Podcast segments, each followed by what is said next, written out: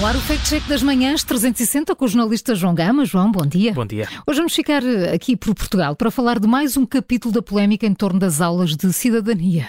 É verdade, o que se está a contar nas, nas, redes sociais é que está a ser entregue um formulário aos pais para dispensar os filhos desta disciplina.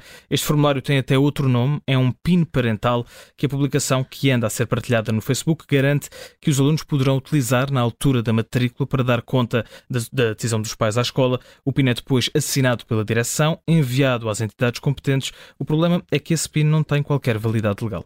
Uh, aliás, esse PIN parental foi uma proposta em Espanha do partido Vox, uhum. não é? Que uh, os pais tinham a possibilidade de votar o acesso a certas eh, disciplinas, aquelas que tivessem conteúdo moral ou sexual. Exatamente, Carla. E nesta publicação informa-se que foi a Associação Família Conservadora, presidida por Maria Helena Costa, a criar o conceito, ou pelo menos a pedi-lo emprestado de Espanha. E como se hão de lembrar, esta não é a primeira polémica associada à disciplina, que é obrigatória, a disciplina de cidadania e desenvolvimento. Ainda no início do do mês, o Ministério Público arquivou o caso dos irmãos que não frequentavam as aulas dessa disciplina. E foi essa, muito foi essa a grande polémica, exatamente. Chegou até a haver um manifesto assinado por personalidades como Cavaco Silva, o Cardeal Patriarca de Lisboa, Manuel Clemente, a defender que a disciplina não fosse obrigatória. A Associação Família Conservadora prossegue, dizendo que os pais não querem que os seus filhos sejam ratos de laboratório, abusados com conteúdos de género, que precisam apenas de fazer os filhos usar o PIN na altura da matrícula. Bom, João, eu uh, confesso que nunca ouvi falar uh, até agora desse PIN. O que é que o Ministério da Educação já agora diz sobre isso? Nada na lei prevê que o, que o PIN possa ter alguma relevância na definição do, do currículo escolar de cada aluno.